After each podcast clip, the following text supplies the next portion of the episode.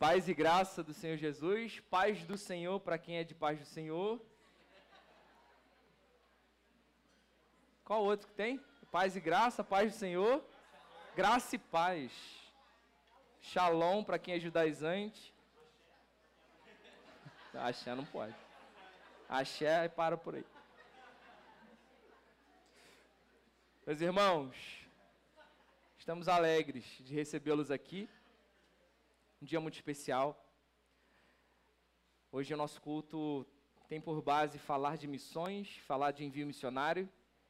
Temos a honra de enviar mais dois missionários para o campo barra treinamento. Estamos com o Jean aqui na casa, que foi o nosso primeiro envio missionário. E se você veio aqui hoje para cumprir um atender um convite desses irmãos que vão ser enviados, seja muito bem-vindo. Aproveite o dia de hoje para ministrar sobre esses irmãos, eles vão estar longe demais. Então hoje é um dia de adorar o Senhor em conjunto com eles. Eles precisam do carinho de vocês, do afeto de vocês. Eles vão ficar quase um ano sem a presença de vocês, igreja local, familiares, colegas, amigos. Então, hoje é um culto um pouco diferente. Nós sempre temos acabado o culto aí entre 9 e 9 e 10. Talvez hoje passe um pouco. Mas se você tem horário para sair, não fique constrangido, não precisa aguardar uma bênção, não tem problema se você tiver que sair antes, fique à vontade. Mas hoje é um dia que nós não estamos muito preocupados com o sistema de organização, porque nós queremos ter um tempo de comunhão com esses irmãos que vão ser enviados e também com a igreja local. Beleza? Eu quero pedir por gentileza para que você abra a sua Bíblia em Apocalipse, capítulo 6,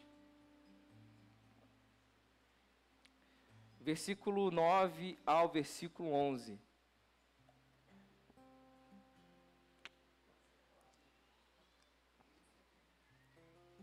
Que, que vai sair desse texto, né, Jean?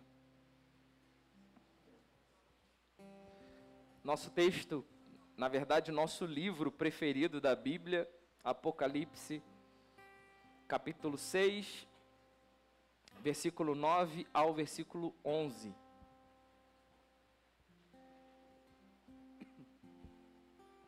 Diz assim: Quando ele abriu o quinto selo, vi debaixo do altar as almas daqueles que haviam sido mortos por causa da palavra de Deus e do testemunho que deram. João então está vendo debaixo do altar as almas daqueles que foram mortos pela palavra. Prosseguindo eles clamavam em alta voz: Até quando? Até quando, ó soberano, santo e verdadeiro, esperarás para julgar os habitantes da terra e vingar o nosso sangue? Então cada um deles recebeu uma veste branca e foi-lhes dito que esperasse um pouco mais, até que se completasse o número dos seus conversos e irmãos, que deveriam ser mortos como eles. Senhor, diante do teu texto santo, diante da tua igreja santa, diante da tua santa vontade, nós queremos proporcionar um ambiente que te agrada. Queremos tornar cativas as nossas mentes, os nossos pensamentos, que não haja desconforto nesse ambiente agora. Que haja um ambiente de paz, de conforto, de alívio ao ouvir a Sua palavra, ainda que ela seja dura aos nossos ouvidos, aos nossos corações. Cria aqui um ambiente propício, onde a Sua palavra alcance corações desejosos. Cria aqui, Senhor, um ambiente de atenção à Tua palavra. Tira desse ambiente todo tipo de distração, todo sentimento de visitação isso não é uma visitação a uma igreja, nós estamos reunidos como santos cultuando ao Senhor. E nós levamos a sério essa liturgia, nós levamos a sério esse tempo. Nós entregamos ao Senhor esse tempo, esse momento. Assim oramos, em nome de Jesus. Amém. Um fenômeno chamado igreja. Igreja é um fenômeno sociológico. É pauta de estudos sociológicos. Motivo: por que a igreja permaneceu mediante a tantas incertezas e tantos intentos contra ela? A igreja tem sido estudada por pessoas que não são da igreja, no intuito de descobrir o motivo da igreja permanecer em pleno século 21 em pleno apogeu do agnosticismo e do ateísmo, por que a igreja ainda continua?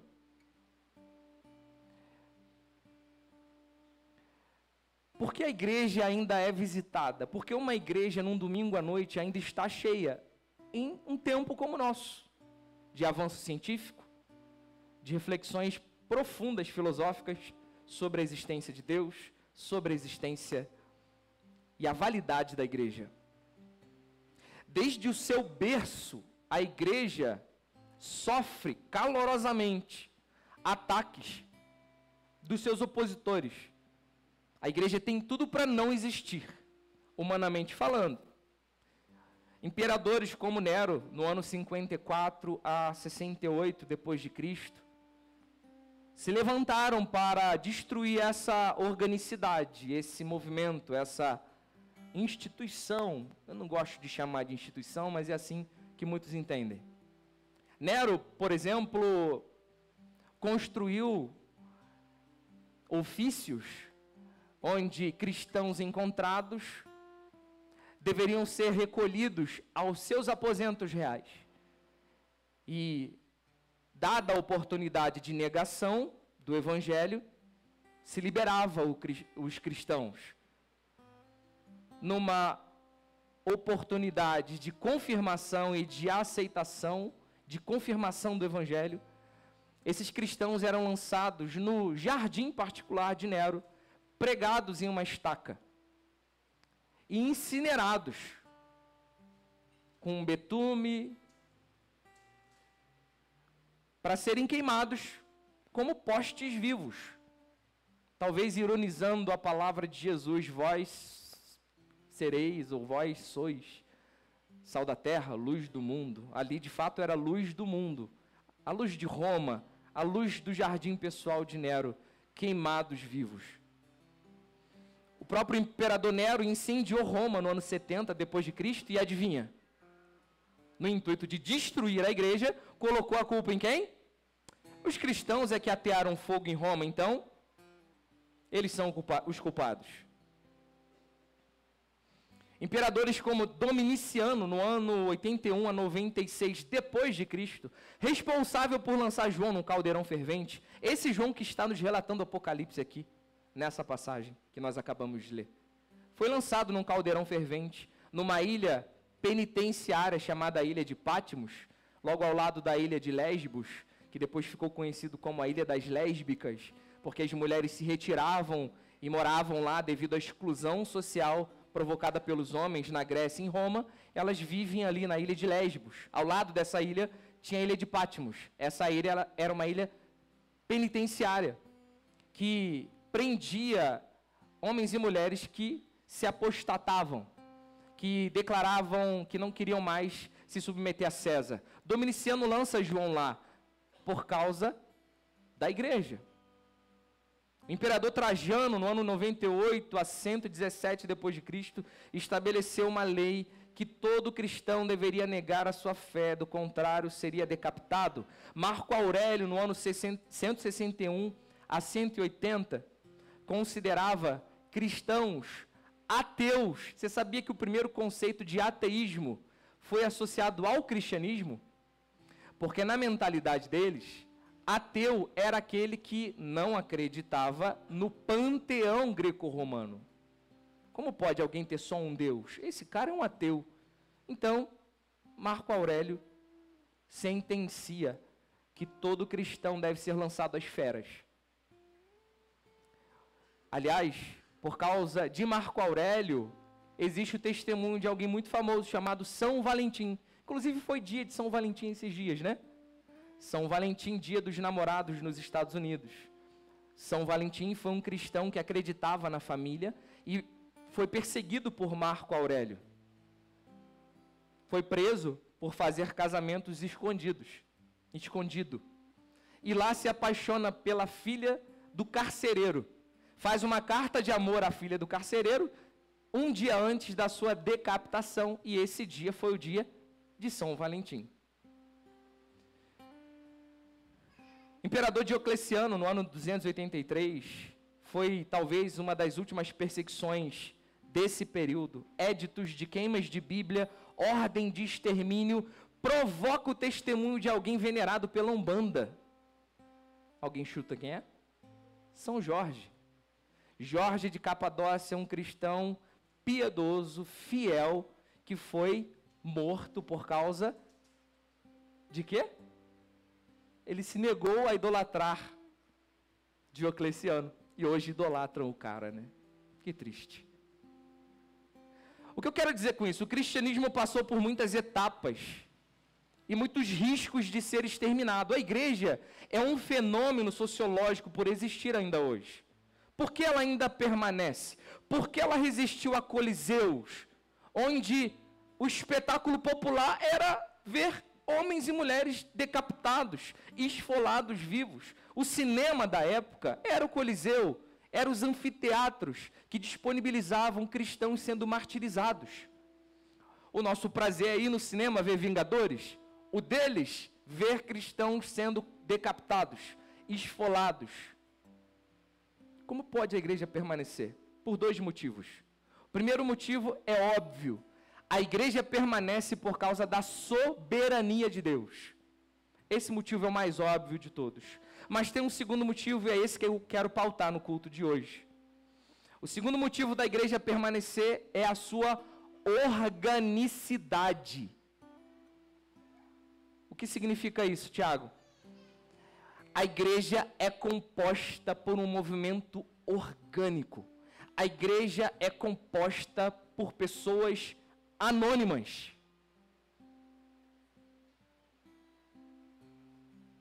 O texto de Apocalipse que nós acabamos de ler diz que aqueles que morreram por causa do evangelho têm um lugar especial debaixo do altar de Deus e eles estão intercedendo a Deus. Senhor, até quando vai durar o tempo?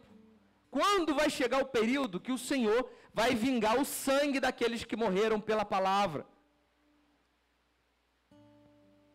Existe um lugar especial no trono de Deus, onde há intercessão 24 horas dos santos, pedindo: Senhor, vinga aquilo que fazem com a tua igreja, vinga a perseguição e o derramamento de sangue inocente. Por que ela ainda não acabou? Porque ela nunca foi um CNPJ. A igreja nunca foi um prédio. A igreja nunca foi uma instituição. A igreja sempre foi composta por organicidade, pessoas anônimas. A igreja avança do jeito que avança, permanece da maneira que permanece, por causa do anonimato dela. Não entendi, Tiago, me explica um pouco melhor. Nero, quando prende Pedro, você conhece bem a história? Pedro nega Jesus e logo em seguida a história cristã não está na Bíblia, é isso, tá, gente? São relatos posteriores ao, às escritas neotestamentárias. Dizem que Pedro tem um encontro real com Cristo e que ele, quando vê aquela cruz, decide voltar para Roma, então ele entrega a sua vida aos carrascos romanos para ser crucificado. Pois bem, Nero pega Pedro, crucifica Pedro e no ato da crucificação, Pedro diz assim: Eu não sou digno de ser crucificado como Jesus, me vire de cabeça para baixo. Toda vez que você vê um ateuzinho desses neo Nutella com cruz inversa, dê um glória a Deus para ele. Encontre ele e fale assim: Que bênção. esse seu amuleto, esse seu cordão, porque esse é o símbolo de que o cristianismo venceu. Nero inverte a cruz de Pedro, quebra as hastes da cruz, os braços da cruz, dando origem a um símbolo que é aquele assim, parecido com o símbolo do Olodum, que a gente chama de pé de galinha. Quando Nero crucifica Pedro de cabeça para baixo, ele dá uma ordem, ele diz: fim do cristianismo e da igreja. Nero achava que Pedro era o cabeça da igreja. Matando Pedro, eu mato a igreja. Mas, como diz Tertuliano, o sangue dos mártires é a semente da igreja. Quanto mais se mata, mais se cresce.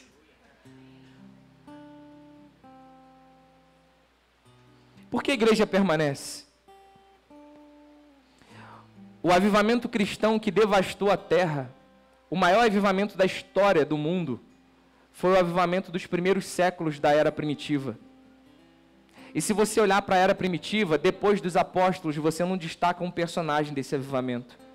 A igreja cresceu de norte a sul, de leste a oeste. A igreja chega na Índia, a igreja chega na Alemanha, a igreja chega na Itália, na Espanha, isso no primeiro século, sem um personagem pilar, sem um personagem principal. Me pergunte como?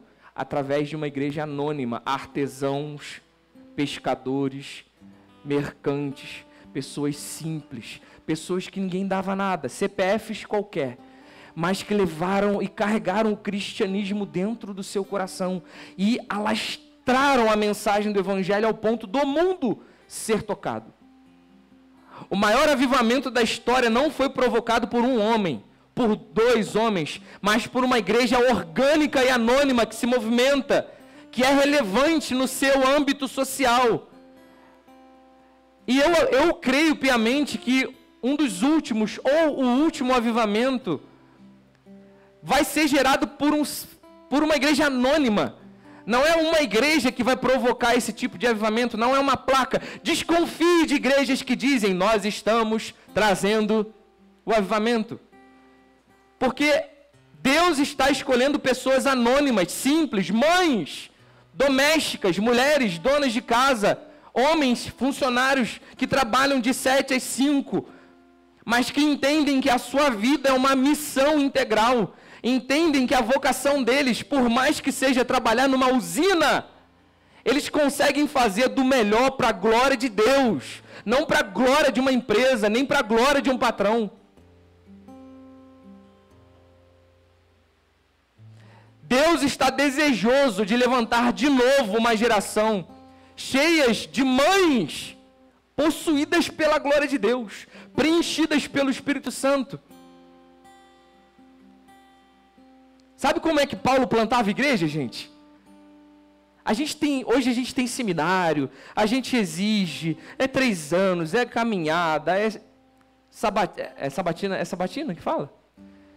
Paulo chegava no ambiente, plantava a igreja, pregava o evangelho, algumas pessoas aceitavam Jesus, ele dedicava três meses da sua vida para consolidar esses corações, ele falava assim, ó, abraço, toca o barco, estou indo plantar uma igreja em outro lugar. E aquela igreja proliferava, ela crescia, porque ela era uma igreja orgânica, não institucional, não era um CNPJ. Igrejas que são CNPJs nunca vão gerar um avivamento, porque a igreja não é uma instituição. Esse prédio não é uma igreja. Todos os prédios de igrejas não são igrejas são apenas alojamentos de pessoas orgânicas que vivem para a glória de Deus. O problema da igreja brasileira é que vocês esperam o avivamento de uma instituição. Vocês acham que uma placa vai trazer avivamento para a cidade. E a gente inventa jargões ridículos para isso. Fulano de tal vai trazer uma nova realidade para Teresópolis. Igreja Y agora traz avivamento para Teresópolis. Gente, se tem CNPJ, está errado. Eu amo todos os avivamentos. Eu amo a história de Ivan Roberts em País de Gales. Eu amo a história de William Seymour em Azusa.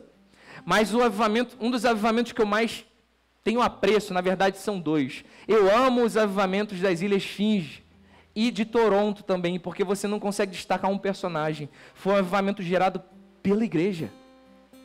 Hoje pela manhã o Tiago falou do movimento morável. Gente, o avivamento morável gerou um grande avivamento de fato. O movimento morável gerou um grande avivamento de fato. Mas sabe como é que começou os moráveis? Um homem chamado Conde Zinzendorf, possuidor de terras, pegou pessoas refugiadas na Moldávia e aí falou para eles assim: olha, vocês podem viver na minha vizinhança.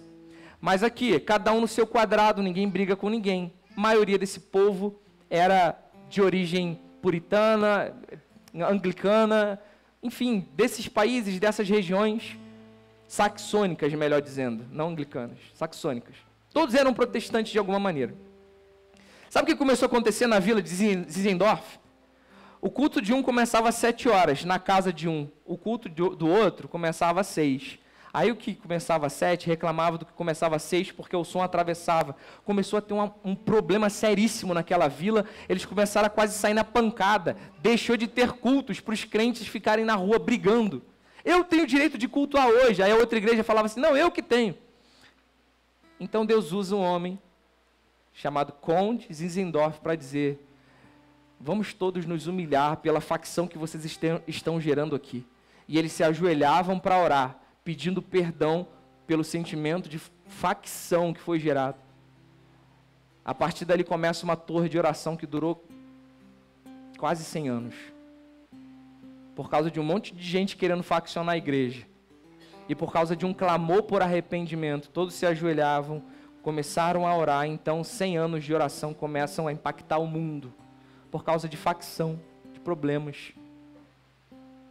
Quando será que a gente vai se ajoelhar para orar junto e pedir perdão pelas nossas diferenças teológicas?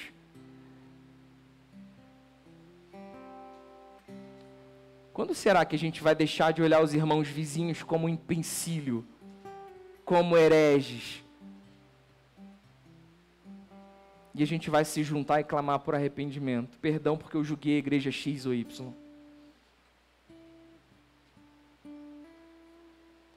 Tiago, então beleza, entendi. Quero morrer para Cristo. O livro aí de Apocalipse diz que aqueles que morreram por, por Cristo estão clamando por vingança lá no trono de Deus. Gente, eu ouso dizer uma coisa que vocês vão achar. Vocês vão discordar, eu sei, eu conheço vocês. Morrer para Cristo é fácil.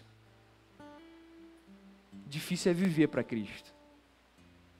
Eu ouço alguns pais dizendo assim: ó, eu sou disposto a dar a vida pelo meu filho. Se tiver que jogar minha vida na frente do carro para livrar o meu filho, assim eu faço. E eu digo para eles assim: vocês não precisam morrer pelos seus filhos, porque é mais fácil morrer do que viver por eles. Não adianta dizer que quer morrer pelos seus filhos se você é um pai inconsequente, não presente, que trabalha de seis da manhã até dez da noite você falar que vai morrer por eles é fácil. Por que não viver por eles? Então, quando eu vejo cristãos dizendo eu quero morrer por Jesus, eu quero me tornar Marte no Oriente Médio, eu quero ser um mártir de Cristo e clamar pelo sangue dos mártires junto com essas almas de Apocalipse, eu digo para eles assim: beleza, é nobre morrer por Jesus, mas mais nobre ainda é viver por Ele. Comece vivendo por Ele. Depois pense em morrer por ele, porque você sequer está vivendo para pensar em morrer. Vocês estão conseguindo pegar o que eu quero dizer?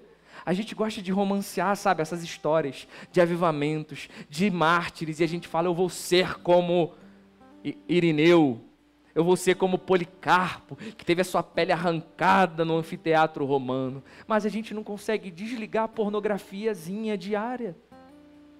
Você quer morrer por Jesus, mas você não consegue lavar tua louça.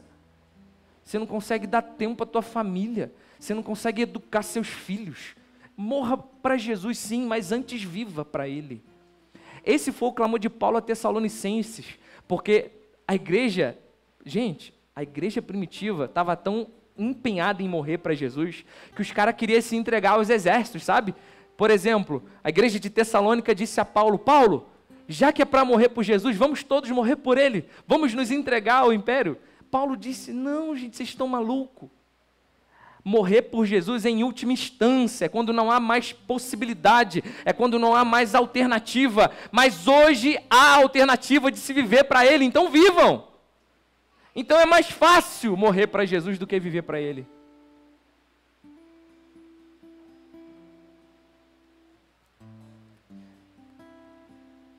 Porque sim, existe o martírio agora no Oriente Médio. Hoje foi mencionado em Moçambique o que o Al-Shabaab islâmico está fazendo com a igreja de Moçambique.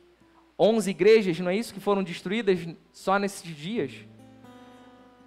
Mulheres de pastores estupradas, igrejas sendo destruídas lá. Sim, existem pessoas que estão morrendo hoje para Jesus. Mas a nível de Brasil hoje, que tipo de morte você pode dar para ele, sabe?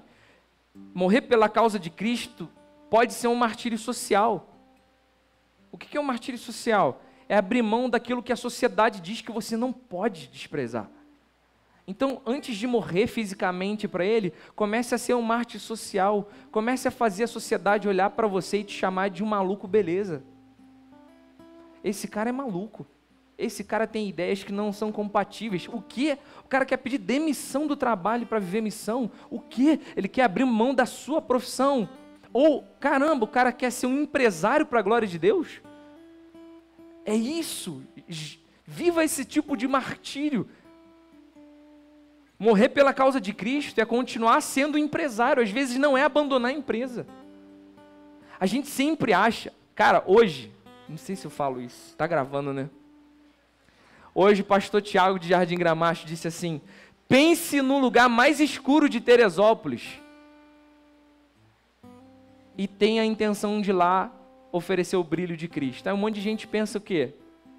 Comunidade, favela, miséria, pobreza. Sabe o que eu pensei? Eu não vou falar porque vai dar problema. Mas eu pensei numa instituição religiosa da cidade.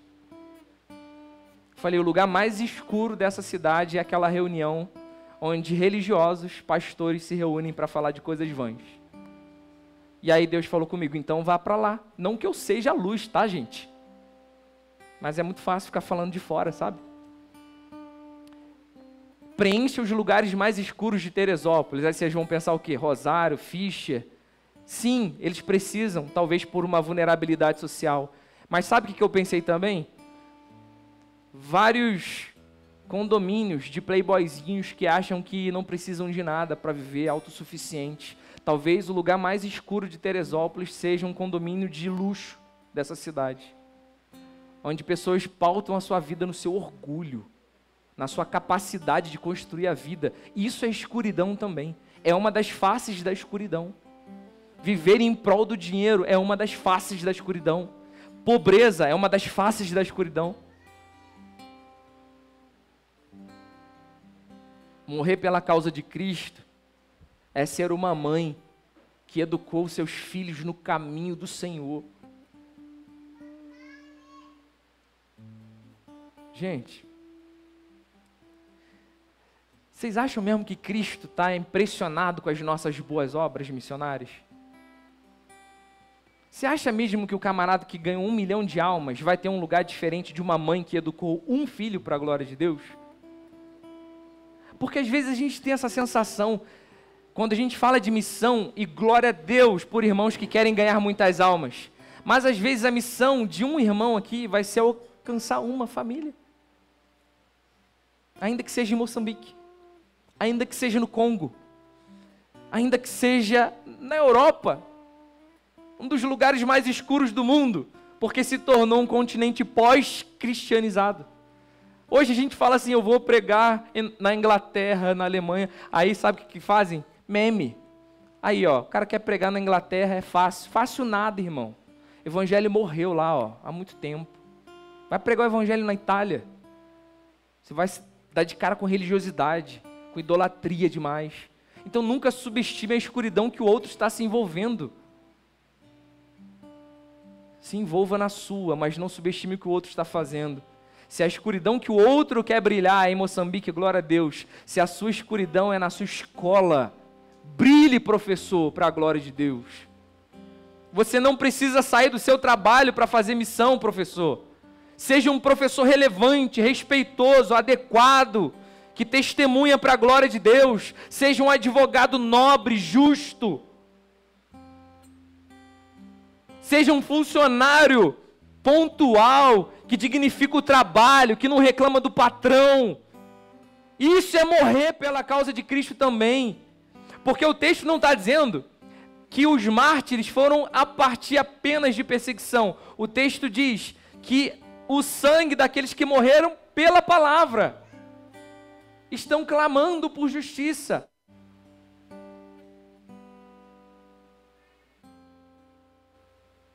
Não existem pessoas menos importantes, gente.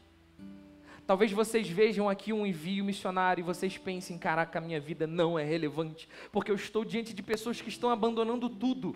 E de fato, glória a Deus, as pessoas estão abandonando tudo, estão caminhando com mãos leves. Mas você pode estar fazendo isso na sua micro-realidade, cara. Não subestime a sua vida, não subestime a sua vocação, não subestime o ambiente que Deus te colocou. Valorize esse lugar.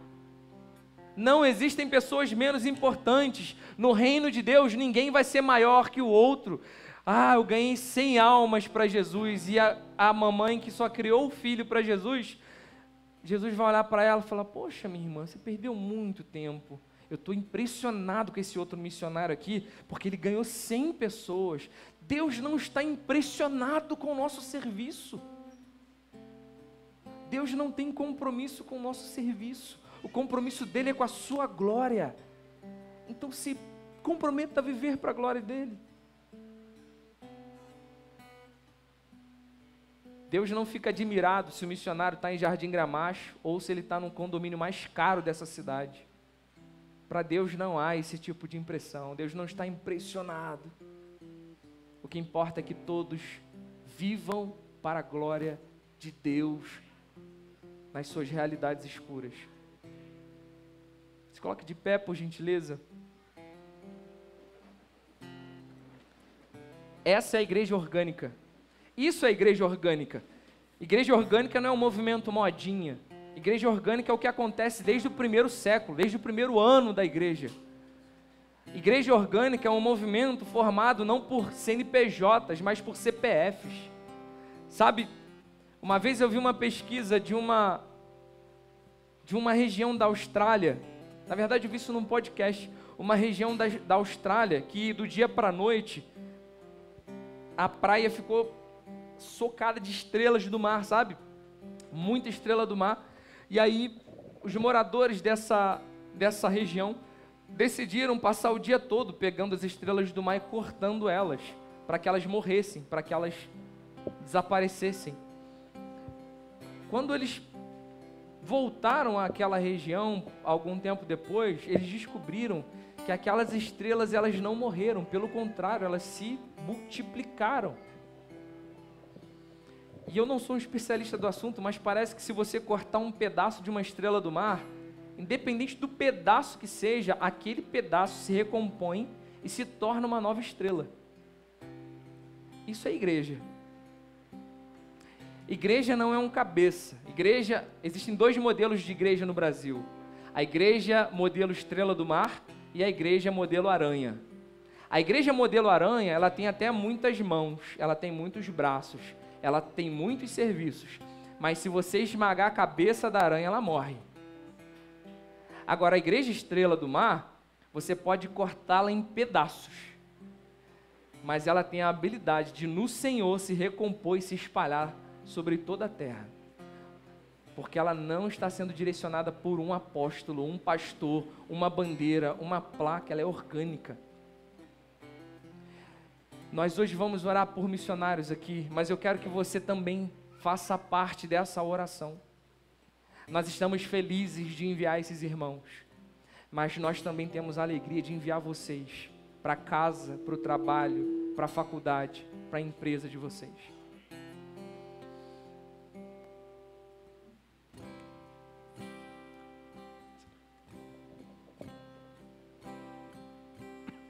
Ele abre mão de sua glória, sangrou no madeiro por mim, me conectou, salvou, curou. Ele me deu um destino, uma capa e um pouco de vinho. Ele me deu são, cajado e paz. Pois um anel em meu dedo e me tirou o medo. Novas sandálias pra suportar o ide. Pois um anel em meu dedo e me tirou o medo. Novas sandálias e disse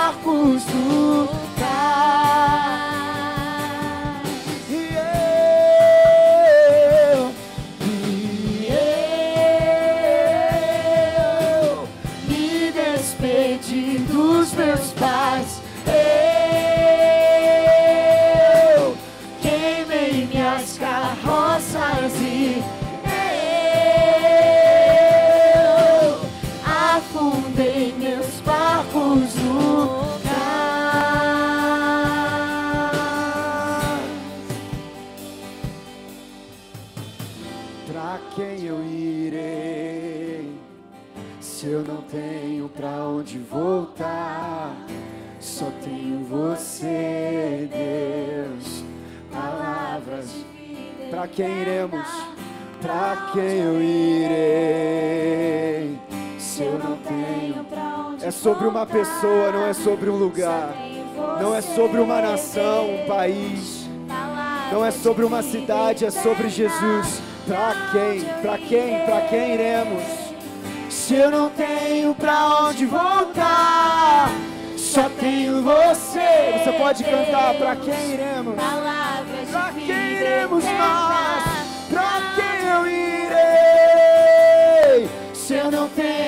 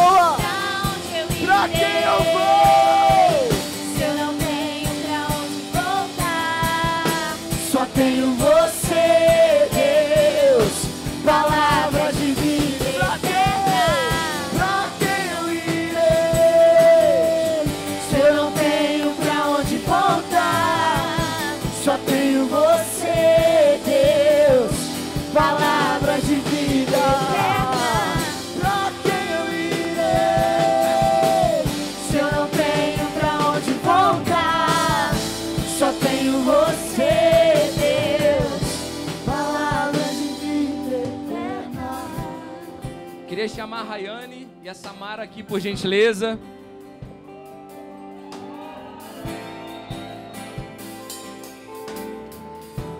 Essas nossas irmãs estão abdicando da sua vida, dos seus desejos, para serem enviadas. Elas estarão indo para Belém, num período de dois anos, num tempo de treinamento e campo missionário. Eu queria chamar, agora a gente vai desestruturar a igreja. Se tiver que chegar para lá cadeiras, não tem problema. Mas eu queria que aqui à frente, aqui à frente mesmo da igreja, da, do altar, viessem. É óbvio que vai acabar vindo todo mundo, mas eu queria que aqueles que de alguma maneira tiveram participação em todo o processo de confirmação desse envio, intercessores, família, amigos, vem aqui por gentileza. A gente vai dar uma bagunçada agora na igreja. Eu queria que os intercessores viessem aqui também. Eu queria que os pastores da igreja, pastores presentes aqui na igreja, viessem aqui por gentileza também acima, no altar. Pastor Pedro, Pastor Davi, presbíteros da casa, Christian, Felipe, Willa, é, Patrícia, Cláudio. A princípio, pastores, vocês podem ficar aí no cantinho, que a gente vai ter um momento agora. Nós estamos em uma série com as nossas crianças aqui no nosso, nos nossos cultinhos. E Deus permitiu que a pauta desse mês para as nossas crianças fosse missões. As nossas crianças estão orando por missões em todo o culto aqui. Inclusive, domingo passado oraram por Rai lá. E eu queria que a primícia desse envio em relação à oferta missionária, eu sei que a igreja já ofertou individualmente para eles, mas o envio oficial começa agora. E eu queria que a primícia da oferta fosse das nossas crianças, que estão juntando valores já há algum tempo. Então eu queria chamar as crianças aqui, por favor. A primícia do envio da Samara e da Rai vai ser das nossas crianças. Elas vão ofertar. Pode vir, gente. Vem todo mundo.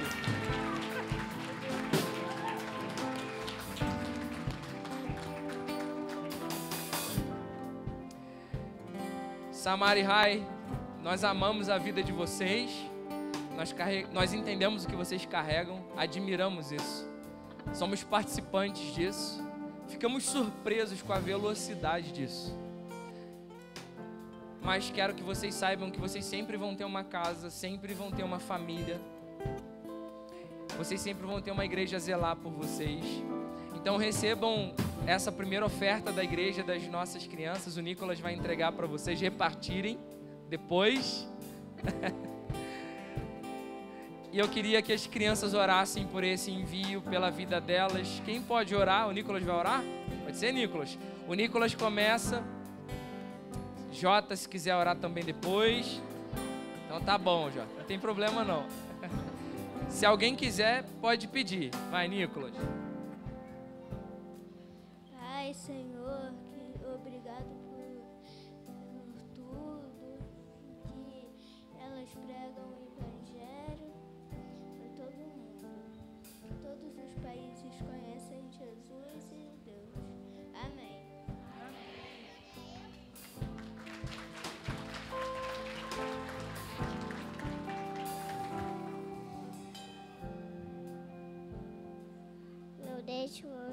obrigado pelo dia, pela família, por tudo.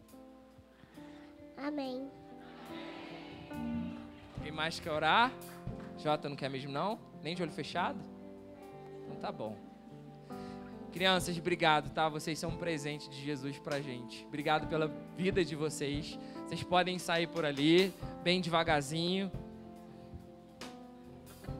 Agora, em espírito de intercessão, eu queria que você se conectasse a esse momento. O Ministério de Louvor também. Queria chamar os pastores aqui. Pastores, presbíteros, obreiros.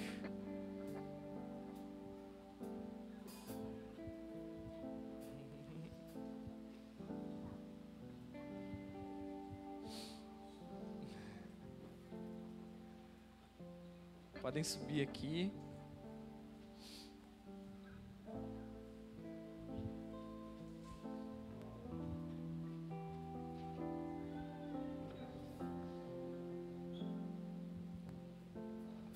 Vamos fazer. Vamos. Não sei se dá pra gente fazer uma meia-lua assim de repente. Eu queria que, pastor por pastor, sentisse no coração de começar esse tempo de oração. Fique à vontade para entregar o que Deus colocou no coração de vocês, começando pelo nosso pastor Davi. Pode ser, pastor? Queria que vocês se ajoelhassem, por gentileza.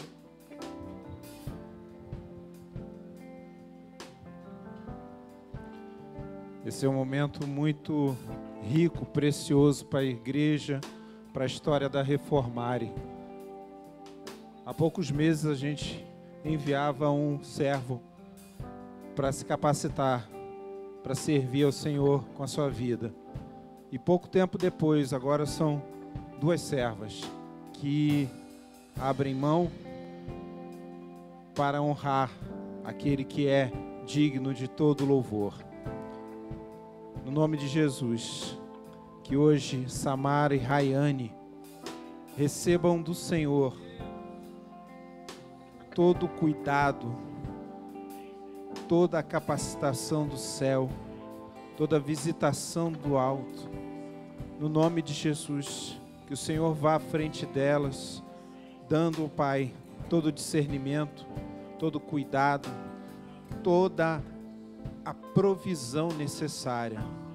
Nós declaramos aqui que nada há de faltar às tuas filhas, que a igreja do Senhor Jesus, o corpo vivo do Senhor, vai cumprir o seu papel de ser braço, mão estendida, Pai, sobre a vida delas. Que no nome de Jesus, ó Deus, elas possam ali, mesmo em meio aos seus estudos, a toda a preparação, sem perceberem e entenderem que o Senhor está com elas e que a sua igreja, a igreja que hoje se responsabiliza por elas, de enviá-las, há de também velar pelas suas vidas, há também de, Senhor, cuidar delas em tudo.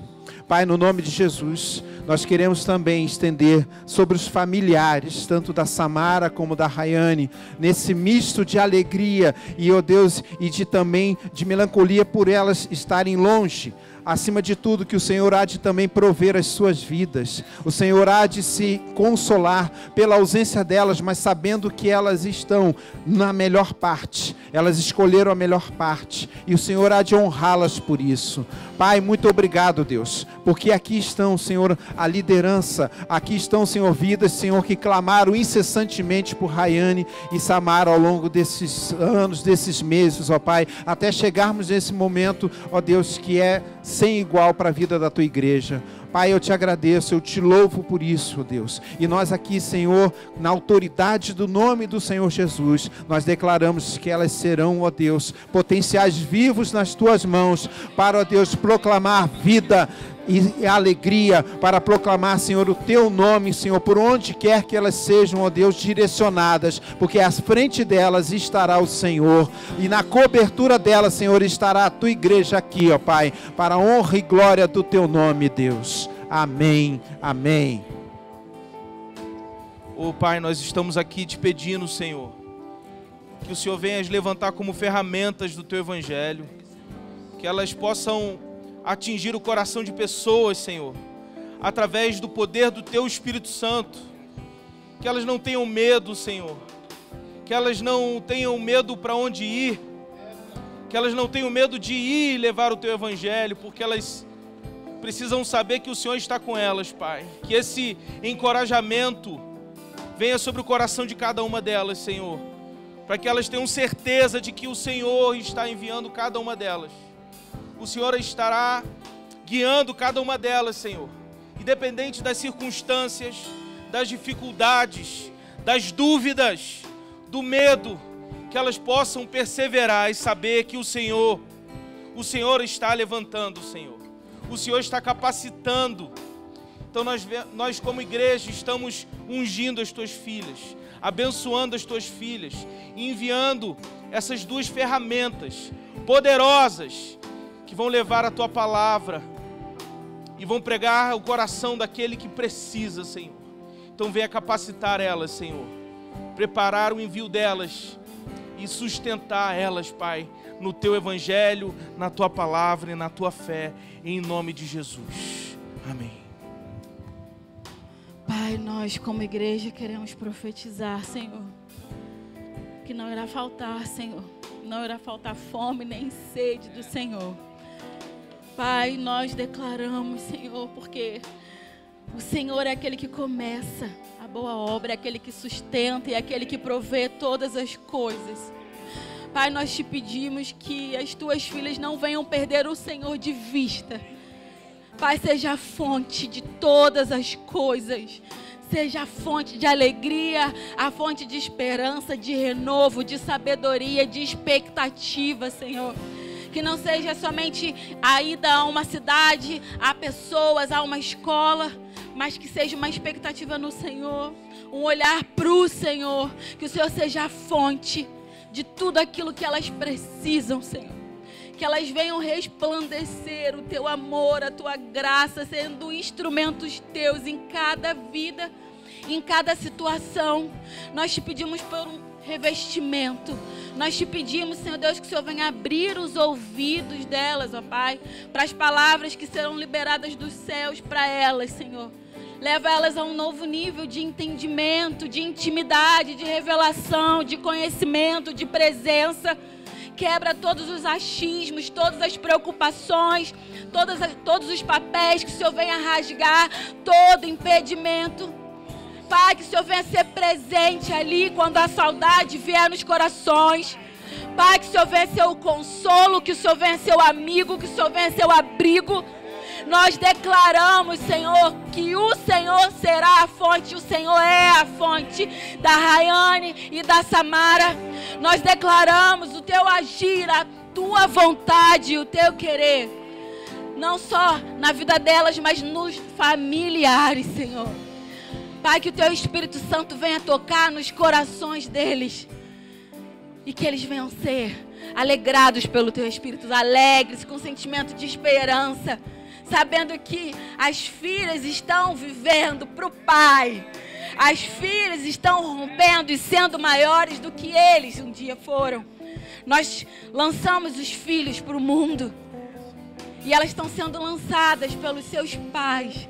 Estão sendo lançadas como flechas, Senhor Deus, através também da igreja. Então nós declaramos: seja a fonte, seja a fonte delas aqui e dos familiares. Seja tudo, tudo aquilo que elas precisam. E que a gente possa testemunhar e ver o teu querer acontecer. Assim como esse momento aqui, porque o Senhor falou que isso iria acontecer. Obrigada por isso, porque os nossos olhos podem ver que servimos um Deus que fala e cumpre aquilo que fala. Obrigada pelo coração obediente. Obrigada pelas renúncias, Senhor. Nós te agradecemos por isso. Movimenta o coração das tuas filhas, para que o Senhor seja a fonte. Isso que nós oramos, em nome de Jesus. Pai, nós te adoramos e te agradecemos, porque as tuas filhas disseram sim ao Senhor. Obrigada, Pai, pela obediência. Obrigada, Deus, pela entrega. Obrigada, Senhor, pelo entendimento de que para onde, para onde iremos se não for para o Senhor? Então, como ouvimos aqui, como temos aprendido, não é sobre o lugar que elas estão indo, mas é sobre quem as está conduzindo, é sobre quem as chamou, é sobre quem as tem levantado. E Pai, que elas sejam firmadas, firmadas cada vez mais. Nós não queremos olhar para essas mulheres, ó oh Deus, esperando ver nelas mulheres fortes. Pai, eu quero declarar, declarar sobre elas nessa noite Mulher forte não é uma rocha.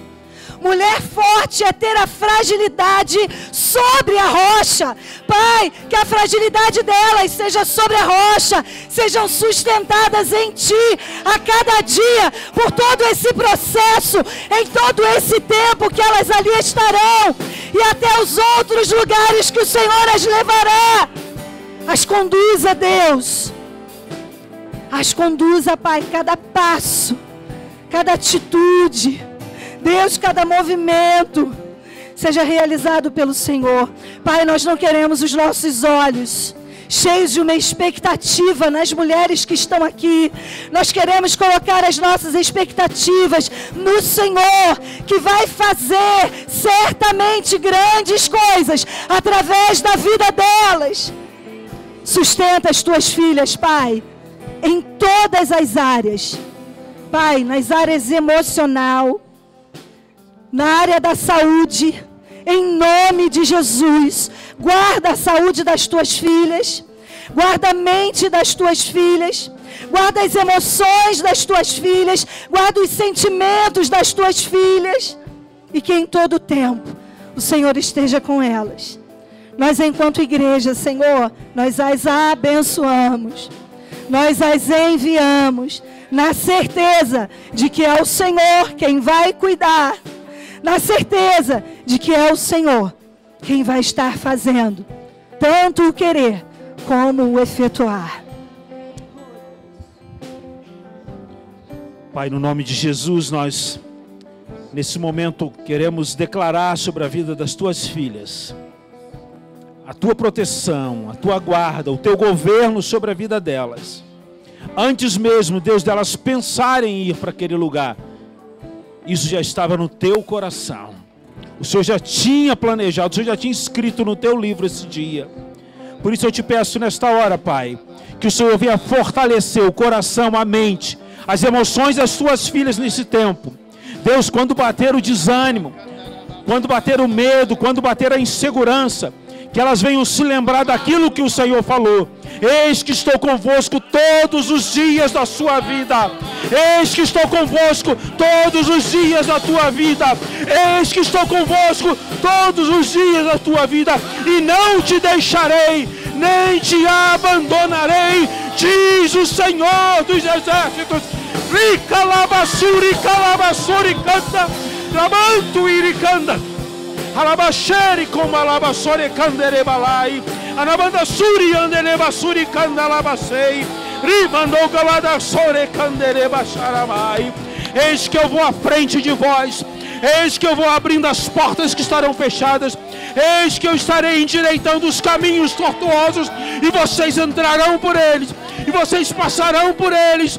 E eis que vocês farão grandes coisas em meu nome. Não temas nem te espantes, eu sou o Deus da vida de vocês.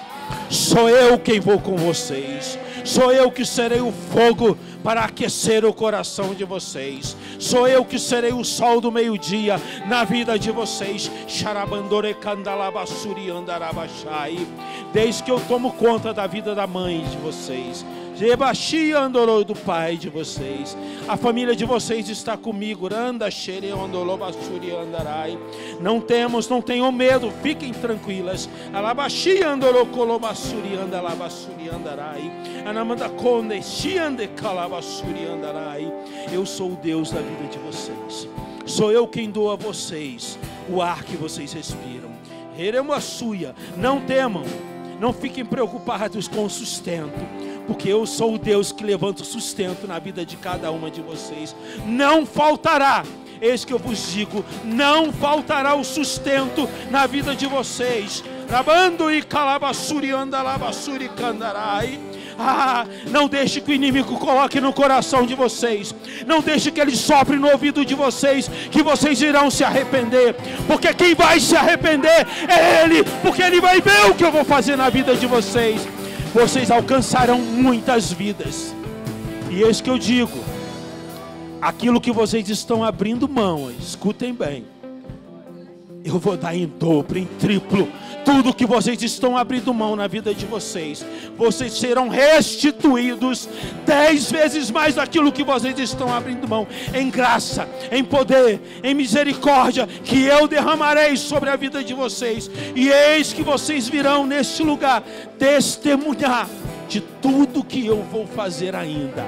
Alabanço canda, eis que eu vos abençoo, eis que eu as envio em nome do Pai, do Filho e do Espírito Alabacandarabachuri canta lamanai. Manto de covalabacharacandarabasai. Senhor, muito obrigado porque tu escolheste essas duas mulheres para estarem na missão. Avivamento também. Tem que haver missão, meu Pai. E missão faz parte do avivamento. E elas estão sendo enviadas como missionárias lá para aquele lugar. E que tu venha dar todas as provisões, como já tem falado aqui. Eu louvo o teu nome porque eu posso ver com os meus olhos aquilo que tu começaste há nove anos atrás e já está fazendo o envio de pessoas ao campo missionário. Abençoe essas vidas. Nós te glorificamos porque tu és Deus. Tu escolheste assim como escolheu Barnabé e Saulo. E os profetas estavam ali e ainda profetizaram e puseram as mãos sobre eles. E é o que está sendo feito aqui neste lugar através do, dos pastores, do pastor Tiago, a sua esposa, e nós fazemos parte também do pastoreio e ser pastoreando essas vidas para o campo missionário. Nós louvamos e agradecemos em nome de Jesus.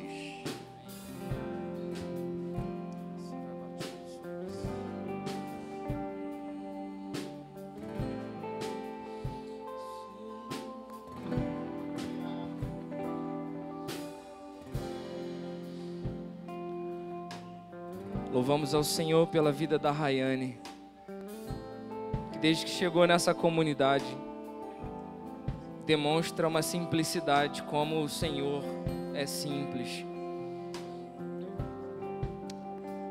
Obrigado, Jesus, pelo, pela simplicidade da Rayane, que consegue chegar do seu jeito e ser radiante, mesmo em silêncio com o brilho do seu olhar, com o sorriso do seu rosto.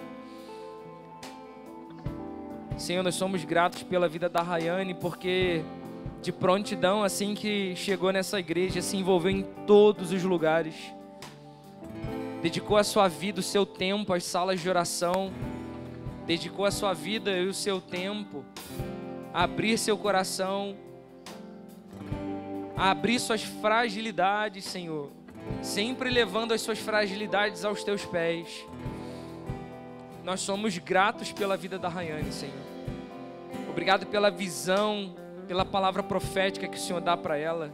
Quantas e quantas palavras de conhecimento foram direcionadas ao coração da sua filha e ela edificou essa igreja, edificou a nossa casa, a nossa família. Nós nessa hora não estamos tristes em enviá-la. Sentiremos a sua falta, Rayane mesmo em tão pouco tempo. Nós valorizamos todo todos os laços que construímos juntos como comunidade. Em nome da Igreja Reformada, nós dizemos: Rayane, vá na paz do Senhor, na força de Deus, que Ele seja o teu alívio em todas as circunstâncias, que Ele seja o provedor em tudo Ei, continue desse jeito simples, radiante, carregando beleza e simplicidade na forma de viver, leveza na forma de viver, que as pessoas, os povos, os irmãos sejam alcançados pela tua forma leve de enxergar a vida, devota de enxergar a Cristo. Somos gratos pela sua vida. Samara, nós louvamos a Deus pela sua vida. Sempre te disse que você tem um ministério do amor. Você e seu irmão Felipe. É nítido ver o quanto vocês têm facilidade para amar. Quantas e quantas vezes nos sentimos amados sem merecimento. E lá estava você demonstrando o que a gente nem merecia. Que esse dom do amor alcance os povos, alcance as nações. Que esse dom do amor continue inflamando pessoas, trazendo significado para vidas de pessoas. Quantas e quantas vezes eu estava triste, depressivo, e através do teu dom do amor, da tua forma de liberar palavras, de significado, de motivação, de alegria, tiraste a nossa casa, minha, minha esposa. Ah, sim, nós somos gratos, sentiremos falta. Mas enviamos a sua vida de bom grado, com alegria, com paz no coração, porque sabemos que uma mulher sai dessa comunidade forjada, com caráter forjado no Senhor, não pela igreja reformar, mas por uma pessoa que você conheceu. E essa pessoa invadiu a sua vida de tal maneira que te fez abrir mão, abrir mão de tudo. Vá na paz do Senhor, na força de Cristo, que Ele seja o teu provedor, que Ele possa suprir as tuas carências, que Ele seja o teu marido que Ele seja o teu alívio, que Ele seja o teu companheiro, o teu amigo, o teu pai, teu irmão, que Ele seja para ti suprimento para tudo. Obrigado, Senhor, por essa oportunidade. Igreja, eu quero que você participe disso. Então, libere uma palavra. Entre em espírito de intercessão agora. Aumente o tom da sua voz agora. Vamos adorar o Senhor, vamos entronizar o Senhor por esse dia. Sim, Senhor, somos gratos, Senhor.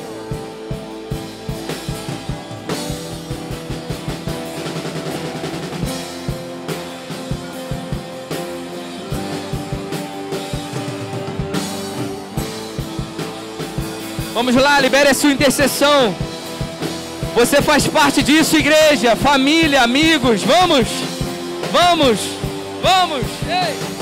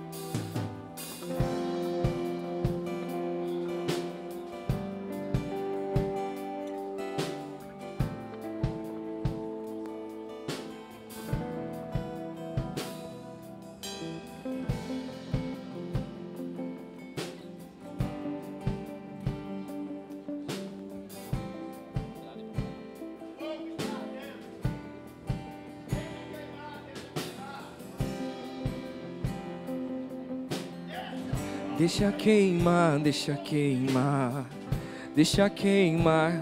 Vamos lá, incendeie a vida de, dessas missionárias com o fogo do Senhor. Peça isso. Que o fogo do Espírito Santo queime nesses corações. Que não falte lenha para queimar. Sim, deixe. Deixa ele fluir.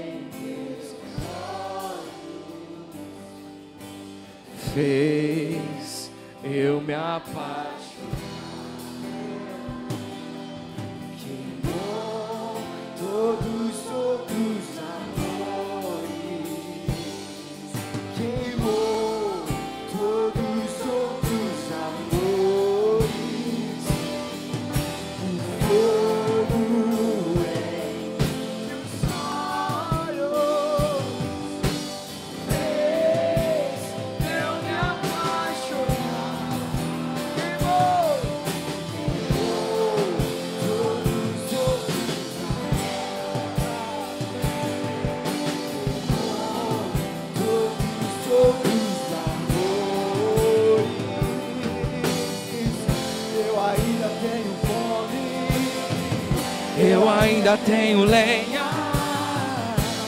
Pode vir queimar, pode vir queimar. Eu ainda tenho. Aqui está o sacrifício diante do seu altar. Nós somos a oferta. Pode vir queimar.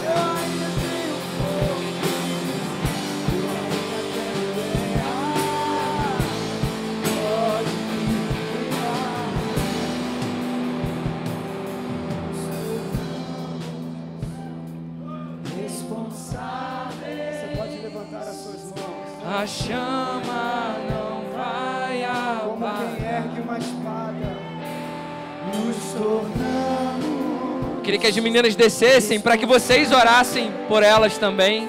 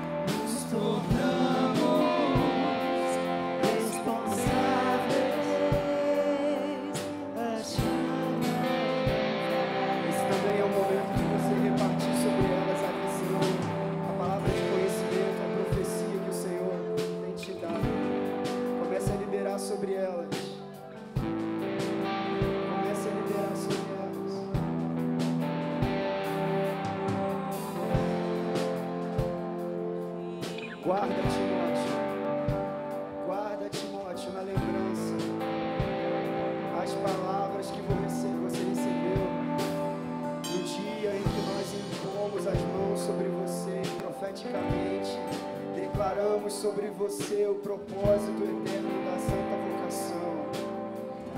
Guarda Timóteo, guarda Timóteo, guarda Timóteo na lembrança as palavras da profecia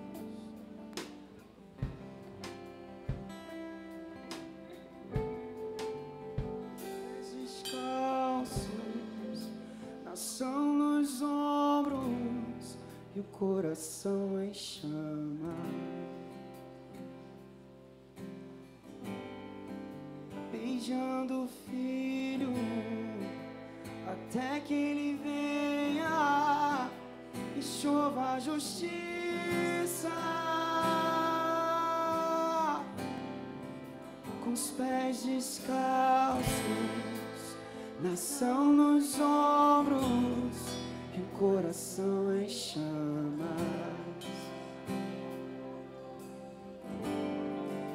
Beijando o filho até que ele venha e chova a justiça.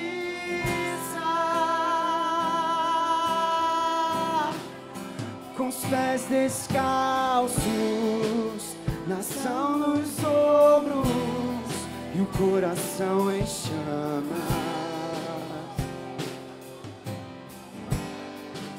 beijando o filho até que ele venha e chova justiça.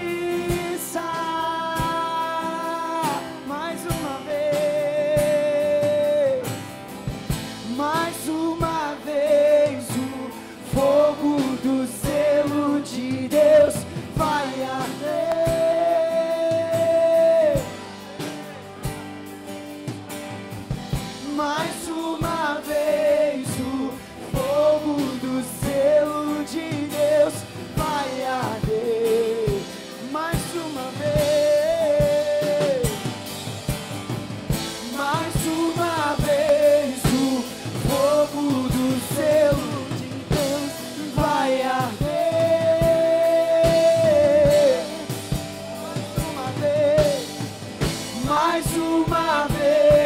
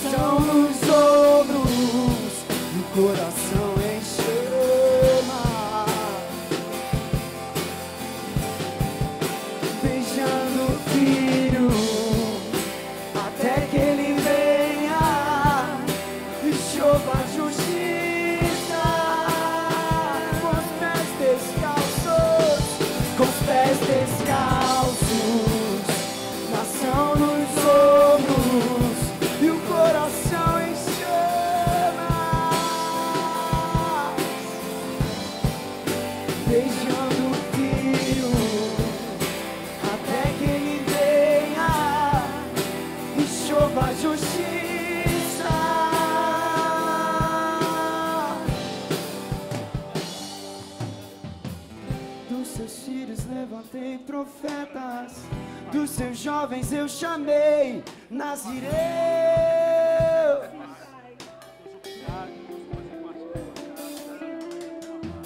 Dos seus filhos levantei profetas, dos seus jovens eu chamei Nazireu.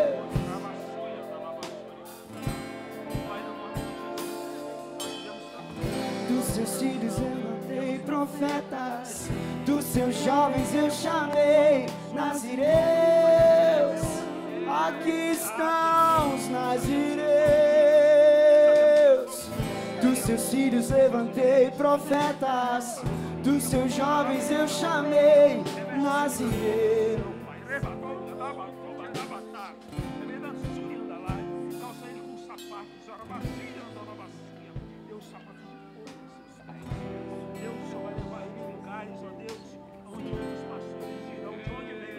Palavra. Não pode, daquele lugar não pode vir uma palavra dessa. Reparou Essa é a terceira onda. Essa é a terceira onda. Os trabalhadores já estão de pé. Essa é a terceira onda. Essa é a terceira onda. E os trabalhadores E essa é a terceira onda. Essa é a terceira onda. Essa é a terceira onda. Os trabalhadores já estão de pé. Essa é a terceira onda. Essa é a terceira onda. Essa é a terceira onda. Os trabalhadores já estão de pé. Essa é a terceira onda.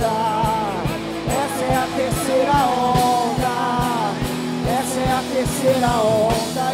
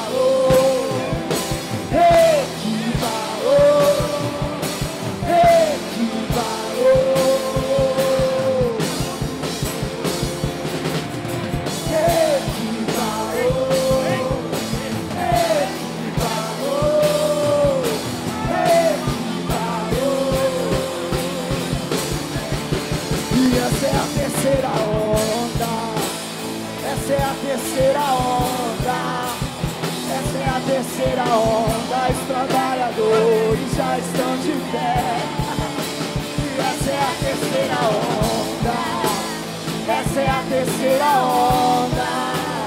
Essa é a terceira onda.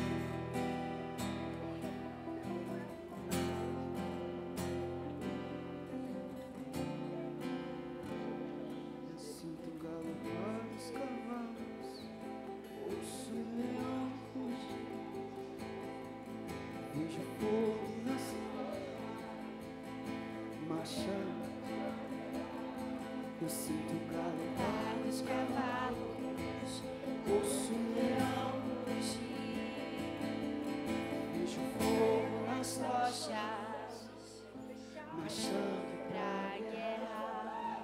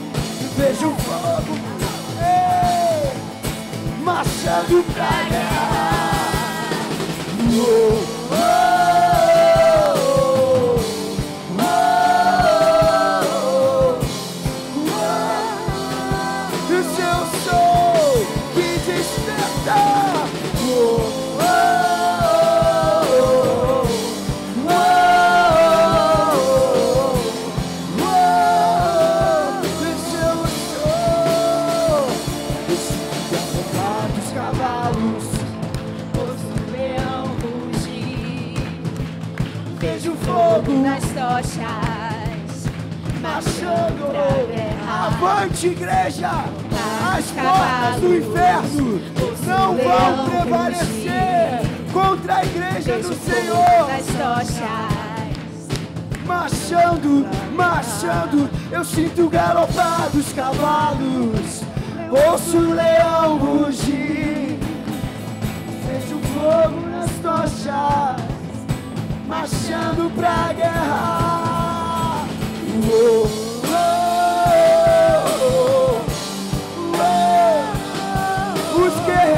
já estão no vale da decisão. Aqui estamos nós.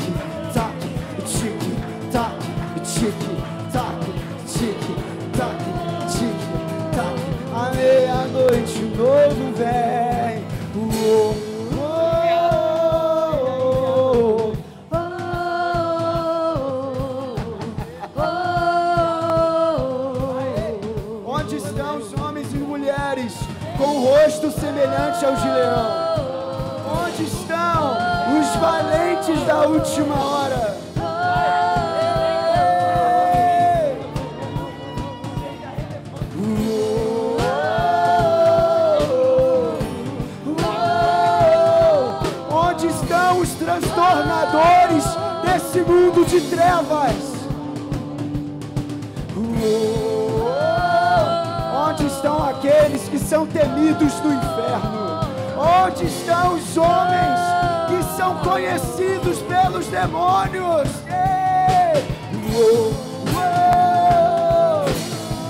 Aonde estão os filhos de Deus?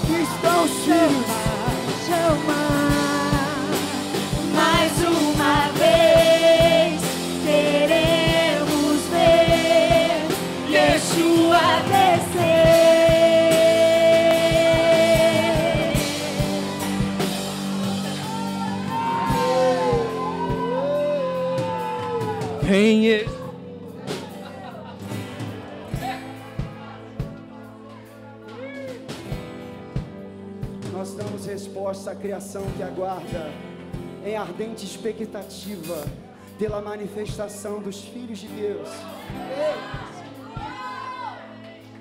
Nós estamos dando uma resposta.